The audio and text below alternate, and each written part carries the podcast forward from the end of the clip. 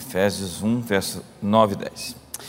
Descobrindo-nos o mistério da Sua vontade, desvendando-nos o mistério da Sua vontade, segundo o seu beneplácito, que propusera em si mesmo, de fazer convergir, ou congregar, ou orbitar, na dispensação da plenitude dos tempos, todas as coisas dos céus e da terra em Cristo, de congregar, de convergir, orbitar em Cristo todas as coisas na dispensação da plenitude dos tempos, tanto as que estão nos céus como as que estão na terra. Então, que texto esse? Eu gosto muito do livro de Efésios. Eu já o li diversas vezes em atitude de oração. Às vezes, uma vez por semana, eu li o livro de Efésios, que é uma carta incrível que fala sobre o mundo espiritual de maneira muito clássica, as regiões celestes.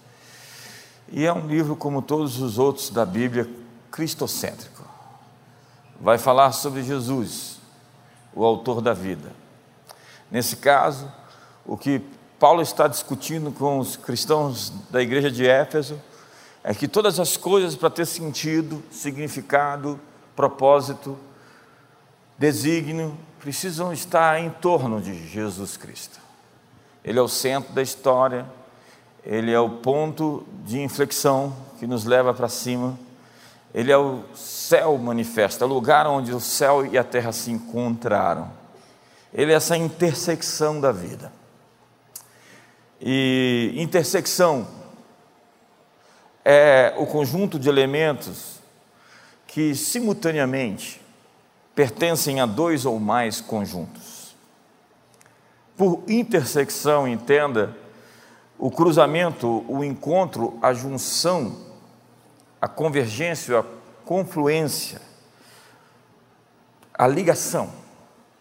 No nosso caso, de dois mundos, onde somos convidados a viver na junção do tempo, do espaço e da matéria. Somos chamados a ser esse lugar onde os céus se encontram com a terra. Somos chamados para ser esse lugar onde o eterno abraça o temporal. Onde o espírito e a matéria se conectam. Esses são pontos de intersecção que unem dois mundos ou dois reinos. Dois reinos. Salomão se casou com 700 mulheres. Essa era uma estratégia dos reis de casar com princesas de outros reinos, a fim de fazer paz. A lógica era que quando um rei recebia como mulher uma princesa, uma princesa de outro reino, em casamento, aqueles dois reinos estavam aliançados, conectados, pacificados eles tinham uma aliança. É óbvio que Salomão exagerou bastante. É, além de exagerado, ele era presunçoso. Mas esse princípio é muito fundamental para entender a ideia de paz entre governos, entre reinos. Quando Deus quis pacificar a terra com o céu, Ele enviou seu filho para ter uma esposa, uma princesa, uma noiva uma igreja. E com isso fazer a paz entre céus e terra, unindo dois reinos. Entenda que a grande guerra é sobre reinos. Não estamos falando de uma religião. Existe o reino de Deus, o reino deste mundo, que é influenciado por espíritos malignos ligados às trevas. Na verdade, você não tem meio termo, você não tem campo neutro, lugar sem batalha. Ou você está de um lado, ou você está do outro. Jesus disse que se você não ajuntar, você vai espalhar. Na vida é assim: quem não é por mim é contra mim, disse Jesus. Deus enviou o seu filho para se casar com uma princesa da terra para unir dois reinos. Isto é o Evangelho. Mas há inimigos que não querem a união desses reinos. Na verdade, Jesus é a ponte entre os céus e a terra. Antes de começar qualquer coisa, nós precisamos adequar, colocar as coisas em perspectiva. A palavra religião, de religarion, de religação, presume uma reconexão que foi rompida. Então, desde o Éden, o homem tenta se conectar com Deus. Você lembra? Abel ofereceu um sacrifício de sangue, um cordeiro, e ele foi aceito. Caim ofereceu o produto das suas próprias mãos, o produto do seu trabalho, e foi rejeitado. O homem está tentando se reconectar com Deus por milênios, até que Deus abriu um caminho do céu para a terra. Jesus não é o caminho que o homem inventou até ele, senão o caminho que Deus fez até nós. Eu sou o caminho, a verdade e a vida. E ninguém vem ao Pai, ninguém vem, é muito estratégico, senão por mim. Porque abaixo dos céus não existe outro nome dado entre os homens pelo qual importa que sejamos salvos. Porque não existe outro mediador entre Deus e os homens senão Jesus Cristo, homem. Mas entenda, Jesus é o caminho, mas o inimigo colocou barricadas no caminho, inventou outros caminhos, propôs alternativas e a si mesmo até se vendeu como proposta, como possibilidade, como algum meio de alcançar o divino, o transcendente, o metafísico. E o desespero deste adversário é que esses dois reinos, céus e terra, se unam contra o inimigo comum, que é o inferno. Depois de milênios de artifícios, de enganos, de engodos, chegamos ao que nós chamamos de pós-modernidade. Entenda que o diabo é um psicólogo milenar. Ele está aqui há milênios e entende muito mais sobre nós do que nós mesmos. Ele consegue ler, fazer leituras, perceber, discernir. Ele tem uma posição estratégica no mundo espiritual. E a grande batalha dele é contra a semente da mulher, contra os filhos dos homens. Não podendo atingir Deus, ele tenta atingir seus filhos. O proto-evangelho de Gênesis 3,15 diz que a semente da mulher esmagaria a cabeça da serpente, pisando em sua cabeça. Porém, entre ti, inimizade, entre ti e a mulher, entre a sua descendência e o seu descendente. Este te ferirá a cabeça e tu lhe ferirás o calcanhar. O que as Escrituras estão dizendo é que haverá uma guerra entre homens e anjos caídos. Não existe uma batalha espiritual entre Deus e o diabo. Imagine se Deus for lutar com qualquer das suas criaturas. Essa ideia não convence, não é teologicamente aceita, é herética, é mentirosa. O fato é que existe uma batalha entre seres humanos e as forças espirituais da maldade, as armas da nossa milícia não são carnais, é, a nossa luta não é contra carne e sangue, sim contra principados e potestades, contra os dominadores deste mundo tenebroso, contra as forças espirituais do mal nas regiões celestiais, diz o livro de Efésios. Mas depois de tantos artifícios na história, o diabo chegou, nós chegamos até um ponto que chamamos do espírito do tempo, o espírito da época, chamado pós-modernismo, a pós-modernidade, onde se reza uma autonomia radical onde não se tem uma mesa de comunhão, de olhar nos olhos, de relações profundas, mas de distanciamento, onde eu sou o juiz final de mim mesmo. Onde eu julgo se estou certo errado e o mundo que se exploda. Eu sou autônomo, radical, absoluto. Meu corpo, minhas regras. Enfim, eu decido, inclusive, escolher é, que tipo de gênero eu desejo ter. Onde a verdade já não é mais a verdade, porque na modernidade a verdade existia, mas ela não poderia ser conhecida pela razão. Na pós-modernidade a verdade é uma convenção social. Ou seja, nós decidimos o que é a verdade. O fato é que estamos em guerra, e quem vencer essa guerra vai definir o que é a família, o que é a sociedade, o que é a igreja, o que é o homem, o que é a mulher. Então, sexo não é mais uma questão biológica, de menino ou menina, é uma questão de decidir se você quer ser algo ou não. Já dizia é, Simone de Beauvoir, é uma decisão que você toma. Como alguém outro dia desse falou, seu menino tão interessante, ele tinha uns oito anos, então o fulano em questão disse, ele ainda não decidiu se vai ser menino ou menina. Como? E a gente pensou que chegou ao fundo do poço e abriram um alçapão no fundo do poço e chega a tal da Judith Butler e diz para nós que nós temos dezenas de gêneros, onde nós podemos escolher o que, que nós queremos ser na sua performatividade e política. Há dezenas de decisões para serem tomadas do que você deseja ser, se não diferente de homem ou mulher, de macho ou de fêmea. Há entrincheiramentos e barricadas no caminho, estamos todos nós em guerra.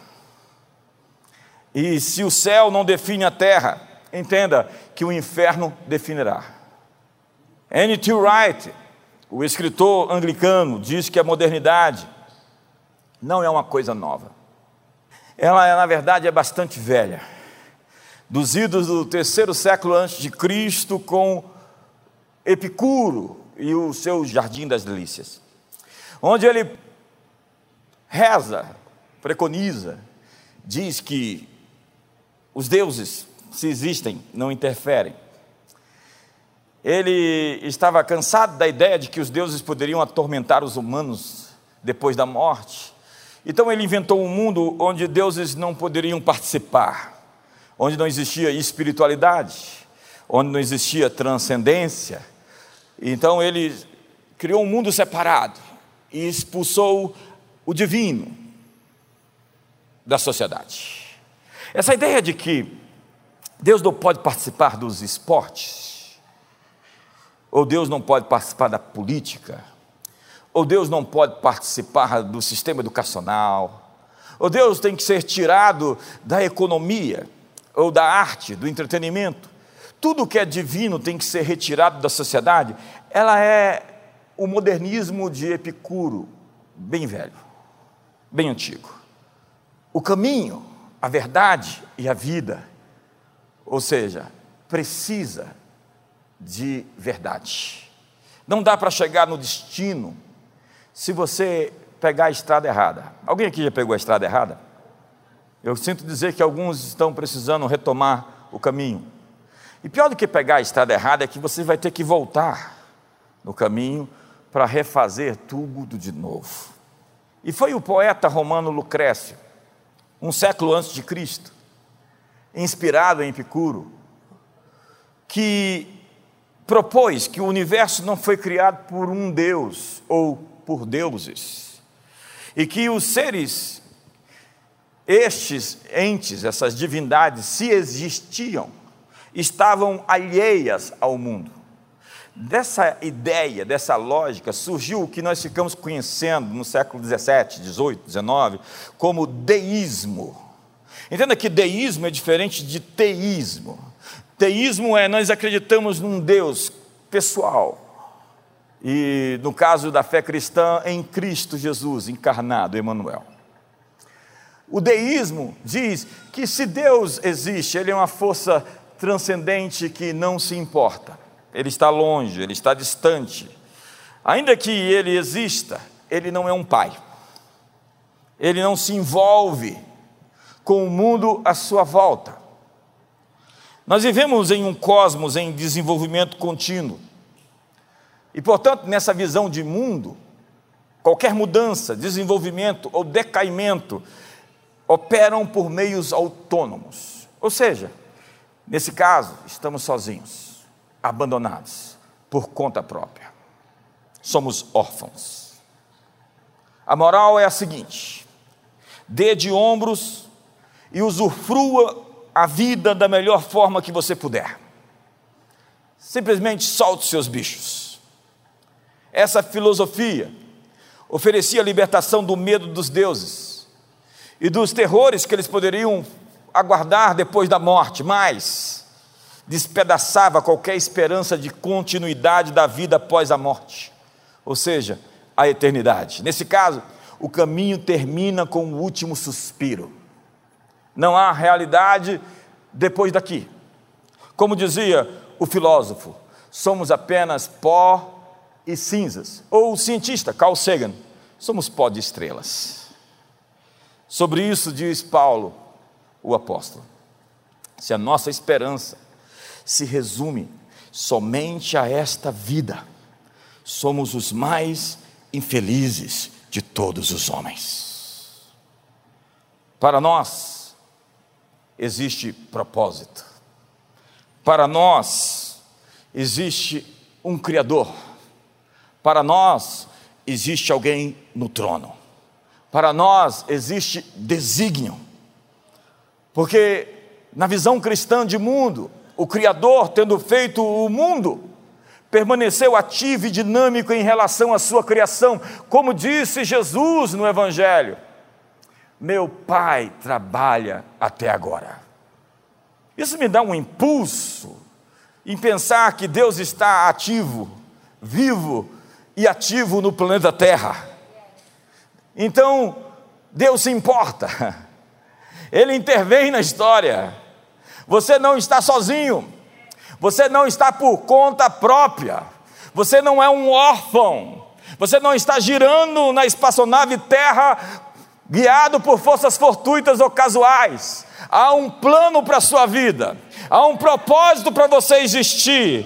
Não há simplesmente questões aleatórias que regem o universo, mas há uma mão conduzindo a história para o seu ponto final.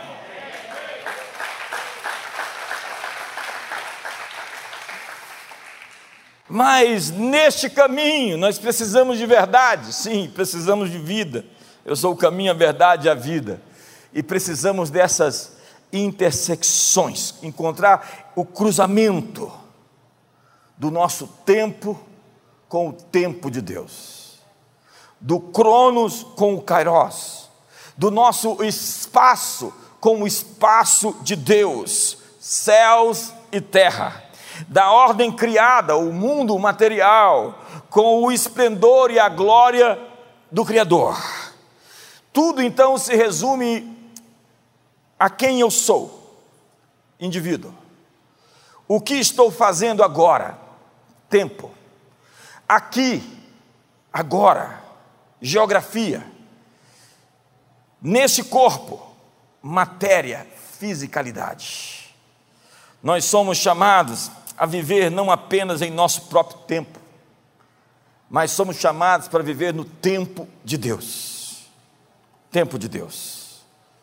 Precisamos encontrar e permanecer nessa intersecção entre o tempo de Deus e o tempo humano, porque Jesus se posicionou na intersecção entre o tempo de Deus e o nosso, entre o espaço de Deus e o nosso, entre a matéria de Deus e a nossa.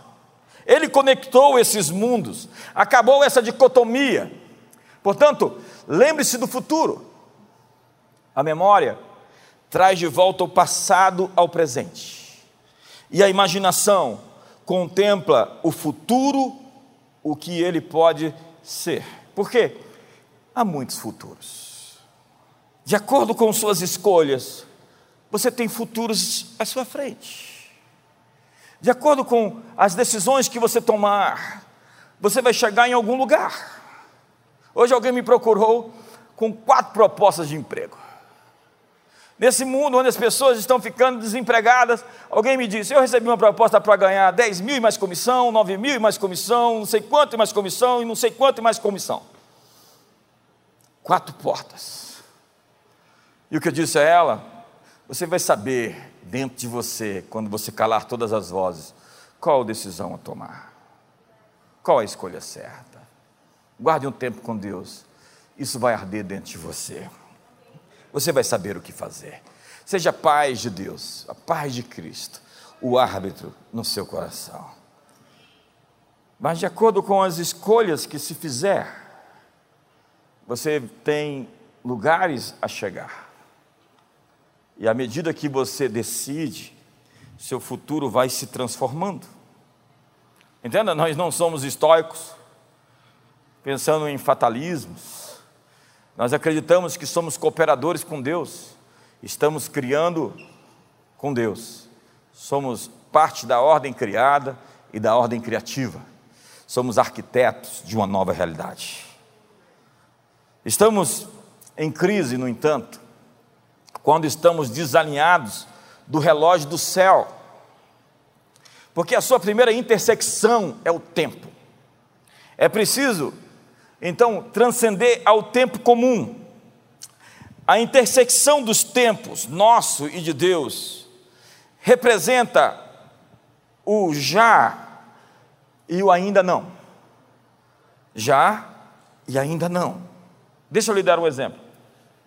Havia uma promessa que um rei davídico, da descendência de Davi, seria exaltado sobre todas as nações, trazendo justiça, paz para o mundo inteiro. O Messias não é o Messias de Israel, simplesmente, é o Messias para todos os povos. O Salmo 2 diz que Deus dará as nações como herança ao seu filho real, e as extremidades da terra como sua possessão. É o salmo messiânico, Salmo 2. Os reis conspiram contra o Senhor, o seu ungido, e ele está rindo dos céus. Pede-me e te darei as nações por herança. Segundo o Salmo 72, outro salmo messiânico, o domínio desse rei será de mar ao outro mar, de extremidade a extremidade, de oceano a oceano, do Eufrates aos confins da terra. Mas nós estamos ainda nessa intersecção entre o já e o ainda não. A promessa foi feita no passado, nós estamos no presente, esperando que ela se conclua. Estamos entre o já e o ainda não. A vitória do rei escolhido por Deus tem fases. Israel não entendeu isso. Eles acreditavam que o Messias iria chegar de uma vez e venceria imediatamente seus inimigos. Tanto que a espera deles era de um Messias militar, nacionalista, um libertador.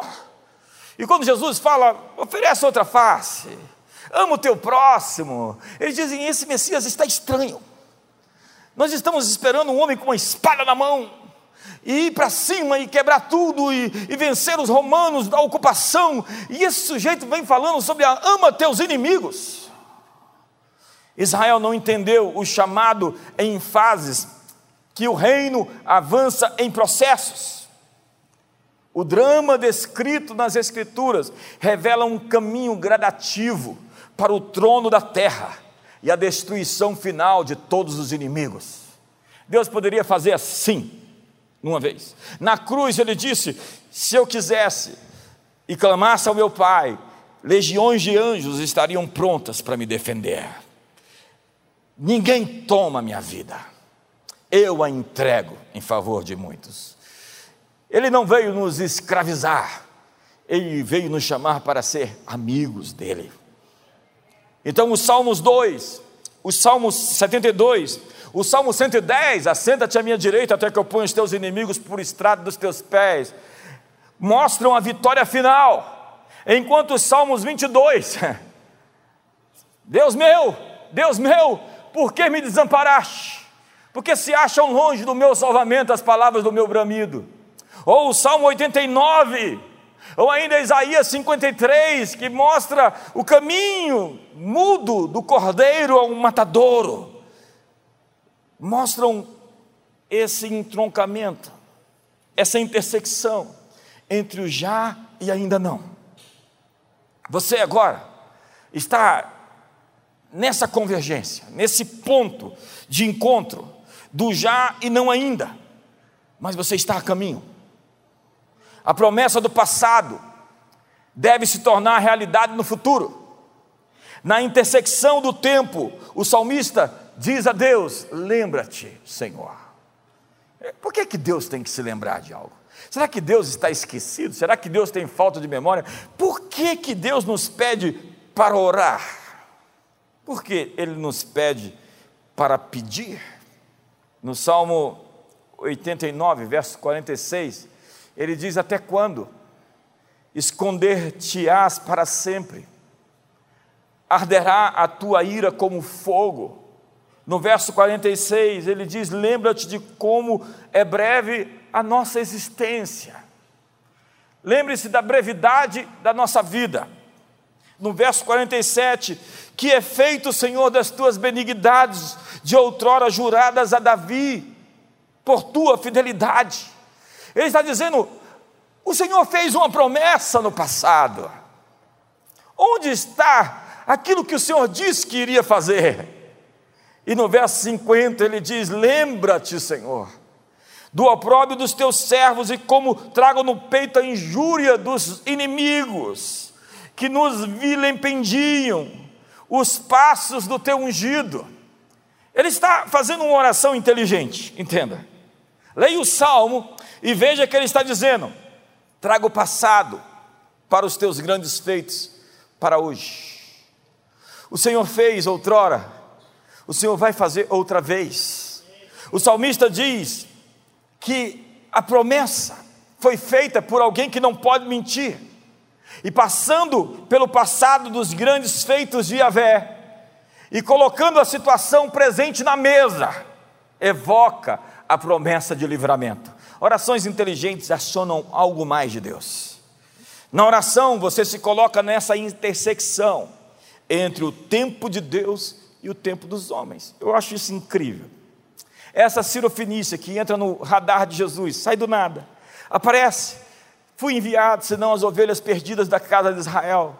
Então Jesus sai de Israel duas vezes somente, com propósitos bem distintos. E ele não está a fim de pregar para gregos, para romanos, ele não está evangelizando os pagãos. Seu chamado é para com os filhos de Israel. Mas aparece uma cirofenícia, ele a evita, ele foge dela. Os discípulos ficam assim sem saber o que fazer, ela fura fila. Jesus a chama de cachorra, diz: Não vou pegar o pão dos filhos e dar para os cachorrinhos. E ela se antecipa, se joga no chão e diz: Mas até os cachorrinhos comem das migalhas que caem da mesa dos seus senhores. Jesus disse: Você quer esse milagre mesmo? Você está disposta a romper a barreira da ofensa, da humilhação pública? E você não está nem aí para aquilo que se diz sobre você, você quer realmente receber isso mais do que qualquer outra coisa na vida. Volta para casa, porque a tua filha acabou de ser liberta. Nem mesmo em Israel eu vi tamanha fé. Entenda que ela cruzou uma linha do tempo, ela entrou numa intersecção da eternidade e o tempo. Ela não era alvo dos milagres de Jesus para aquela hora, mas houve aqueles que eram alvo, como Nazaré. E como diz as Escrituras, de que não há profeta sem honra senão em sua própria casa, em sua própria terra. E ali ele não pôde fazer muitos milagres, porque eles eram incrédulos e o tinham com desonra. A verdade é que aquela mulher ultrapassou uma linha, como a mãe de Jesus fez no caso de Caná da Galileia em João capítulo 2. Jesus está ali e é procurado por Maria quando acabou o vinho. Acabou o vinho. E Jesus olha para ela e diz: Mulher, que tenho contigo? Não é a minha hora. Veja o tempo. Não é o momento. Não é agora. Eu não vim aqui para fazer isso. Eu não vim aqui para fazer isso até que alguém me chamou para fazer isso. Eu não ia responder a isso até que alguém pediu, até que alguém bateu na porta, até que alguém buscou, até que alguém interferiu. O que vocês têm aí? E enche essas talhas de água. Entenda que o milagre acontece porque alguém se coloca na convergência, na intersecção dos tempos. Hoje nós podemos entrar nessa mesma posição, porque a oração modifica a agenda do céu.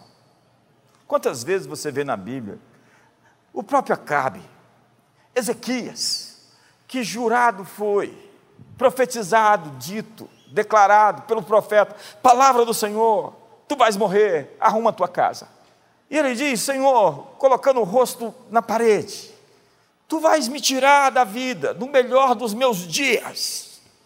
na minha maior força. Como é isso, Jesus? A Bíblia diz que o profeta estava no pátio e Deus ouviu o clamor do rei e disse: Volta lá no rei. E disse que o relógio de Acás vai voltar 15 graus. Eu vou mexer no tempo. O relógio de Acás era um relógio solar e que iria voltar o tempo e te darei mais 15 anos de vida. Veja um Deus que modifica o tempo por causa da oração daqueles que clamam. Ainda não conseguimos definir com palavras quão poderosa é a oração dos santos. Você pode sim entrar nessa intersecção, você pode sim clamar pela sua filha e dizer: Não, eu estou aqui, eu procurei alguém para se colocar na brecha, e você pode ser a pessoa que se coloca na brecha pelo Brasil. Tantas coisas estão acontecendo aqui, até que o povo de Deus resolve orar. A propósito, essa semana nós vamos começar sete dias de oração e de jejum. Pegue pelo menos três dias da semana em jejum e oração pelos alvos que nós podemos divulgar, serão divulgados nos grupos. Porque nós acreditamos que é uma solução e que a grande chave que fecha a conta em qualquer nação é a igreja. Se você for ver o que aconteceu nesses países onde essa agenda progressista de escravização do ser humano vingou, é porque não tinha uma igreja fervorosa que clamava, que invocava a Deus. Eu acredito que o maior ato que nós podemos fazer de transformação o ato mais revolucionário é dobrar os nossos joelhos e falar: Deus, sara o nosso país, sara a nossa terra. A oração modifica a agenda do céu. Você está agora na intersecção do já e ainda não. Portanto, você está no caminho para receber o que lhe foi destinado. Simplesmente não pare. Você precisa chegar até o fim. Deus deseja ser invocado nessa intersecção dos tempos, porque nem tudo segue um fluxo precisa ser redirecionada a coisas erradas. Quando Deus diz, ore para que a vontade de Deus seja feita na terra como no céu, ore para que a perfeita, boa, agradável e perfeita vontade de Deus se cumpra para você. Transformai-vos pela renovação da vossa mente para que experimenteis qual seja a boa, agradável e perfeita vontade de Deus. É condicional. Ou seja, você não vai experimentar a boa, agradável e perfeita vontade de Deus se você não transformar a maneira de pensar. É isso que a Bíblia diz, e é condicional. Se Deus diz, ore para que o reino de Deus venha e a sua vontade seja feita na terra como no céu, obviamente que Jesus está dizendo que nem tudo que acontece debaixo desse céu é vontade dele. Isso parece que é ridículo para alguns, como Deus, o que aconteceu não foi vontade dele. Você acha que uma criança que morreu, guerras que acontecem, é obra do Espírito Santo de Deus? É obra dos homens, e os homens blasfemam: ah, se Deus existisse, isso não podia estar acontecendo. Deus não te fez robô para ele controlar tudo o que acontece debaixo desse céu, ele tinha que nos fazer autômatos. Então, para cá, para lá, para aqui, para colar. Esse é o grande desafio, é entender que Deus é tão soberano que ele parece não ser soberano.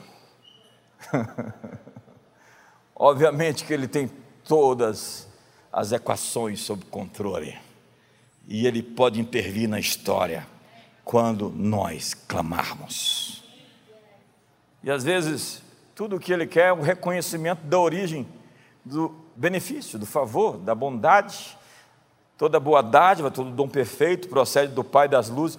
Tem gente agradecendo o autor errado das coisas. Se eu lhe dou um presente e você agradece o outro, você está sendo ingrato. Deus nos deu tantos presentes e há tantas pessoas agradecendo pessoas que não fizeram nada por merecer.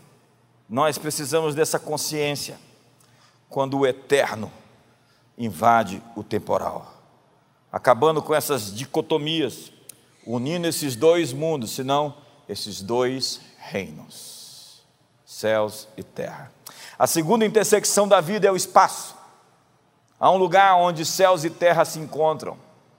O sonho de Deus é mudar a sua geografia para a nossa geografia. Você sabe, a cidade desce do céu. Em Apocalipse 22, a Bíblia diz que os céus invadem a terra. Não fomos nós que fomos para os céus, foram os céus que vieram até nós. Leia a Bíblia de novo. Mas o céu não é um lugar longínquo, com um tipo de realidade diferente. Jesus disse: o reino de Deus está aqui, está ao alcance da sua mão. Então, há algo acontecendo que nós não estamos vendo. Eu estou ouvindo o seu cérebro agora. Catedrais góticas. Eu amo a arquitetura de igrejas. E as catedrais góticas são algumas das minhas preferidas. A Duomo, lá em Milão, a Notre Dame, lá na França. Elas são incríveis. Quando você entra dentro de uma dessas igrejas, você parece que está em um outro mundo. Elas foram feitas para isso, para apresentar um outro mundo. Elas foram projetadas com dimensões não em escala humana, elas são gigantes. Seu propósito é evocar os céus misteriosos e inacessíveis a todos nós. Arcos gigantescos, colunas e vigas inalcançáveis, que nos apequena diante daquela grandeza, que se mistura luz e trevas, fazendo do sagrado algo escondido em mistério. Então você olha para a iluminação, para a maneira como a luz se relaciona com as trevas, e você diz: que ambiente incrível! A ideia de Deus é que esses ambientes se encontrem. No livro Zelota, Reza Aslan diz que a coisa mais intrigante dos judeus para os povos pagãos ao redor de Israel era que aquele minúsculo país, aquele povo diferente de todos os outros povos, acreditavam que somente eles adoravam o único Deus. Era incrível acreditar que aquele paizinho acreditava que somente eles adoravam Deus verdadeiro. Outra situação constrangedora era que eles celebravam o fato que o Criador do universo decidiu residir em um pequeno monte nas planícies de Judá. O Onipotente decidiu viver no encontro do escarpamento fértil ocidental e do ermo do Oriente. Você vai ali em Jerusalém, no Monte Escopos, e você vê a separação entre o jardim e o deserto. De um lado você vê jardim, e do outro lado você vê um deserto árido. Parece ser a metáfora perfeita para o encontro entre céus e terra. Essa intersecção entre o espaço de Deus e o espaço dos homens. Onde Deus mora, e onde nós moramos. O Salmo 9, verso 11 diz: Cantai louvores ao Senhor que habita em Sião, habita em Sião. O Salmo 48 diz: Grande é o Senhor e muito digno de ser louvado na cidade do nosso Deus, seu santo monte. Nessa intersecção do espaço de Deus com o nosso, nasce a comunidade do templo. Lembra o lugar do encontro, onde homens se encontram com Deus? Nessa metáfora também de cantares que fala das recâmaras interiores, onde o marido se encontra com a esposa, esse lugar de intimidade. O templo foi construído como microcosmos, um pequeno mundo. O templo, no seu design e na sua decoração, se apropriaram dos temas de Gênesis 1 e Gênesis 2. Estude Gênesis e veja o Criador fazendo um templo para si, a criação é o seu templo. Depois que ele termina, no sexto dia, ele coloca uma imagem de si mesmo no santuário. Os pagãos imitaram isso. Eles fizeram templos e colocaram imagens de deuses. Eles estavam copiando o Criador que fez a terra como um templo e colocou o homem a sua imagem e semelhança para o representar nesse templo. Profundo isso. Salmo 24 diz que do Senhor é a terra e a sua plenitude. Salmo 132 diz que o templo é o lugar do seu descanso. O templo é a reivindicação de Yahvé sobre toda a terra. O templo é o lugar onde a glória se manifesta e os juízos poderosos são revelados. Mas você sabe que houve uma mudança de conceito do Antigo Testamento para o Novo. Você sabe que o templo estava ainda sendo ampliado na época que Jesus morreu? e que Herodes tinha dedicado a fazer o templo, o lugar, o edifício mais lindo que o Império Romano já teve, o Templo de Jerusalém, a construção mais majestosa.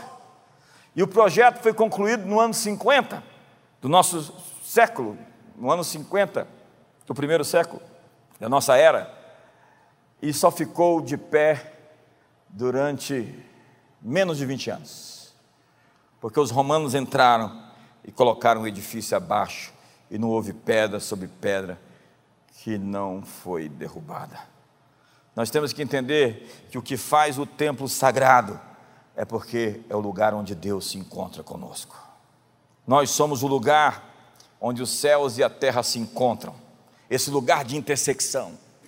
O tempo importante, o importante disso tudo é que nós nos encontramos com o sagrado nesse ambiente, nessa intersecção, nessa convergência.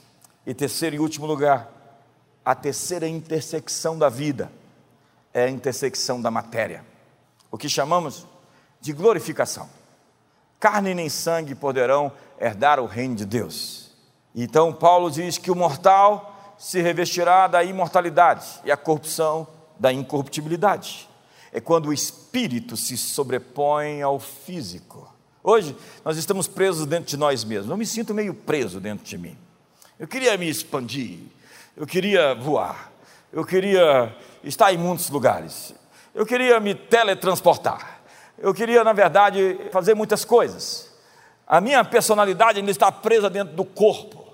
É isso que significa desenvolver é você explorar o máximo, é crescer, é, é, você alcançar um nível de maturidade que não vai ser permitido enquanto você não atravessar as situações difíceis da vida, porque isso tudo está formando você. Estamos escondidos no corpo, como diz Paulo, mas seremos revelados. A criação aguarda a revelação dos filhos de Deus. E ele termina no verso 23 desse capítulo 8, dizendo: E todos nós aguardamos a redenção dos nossos corpos.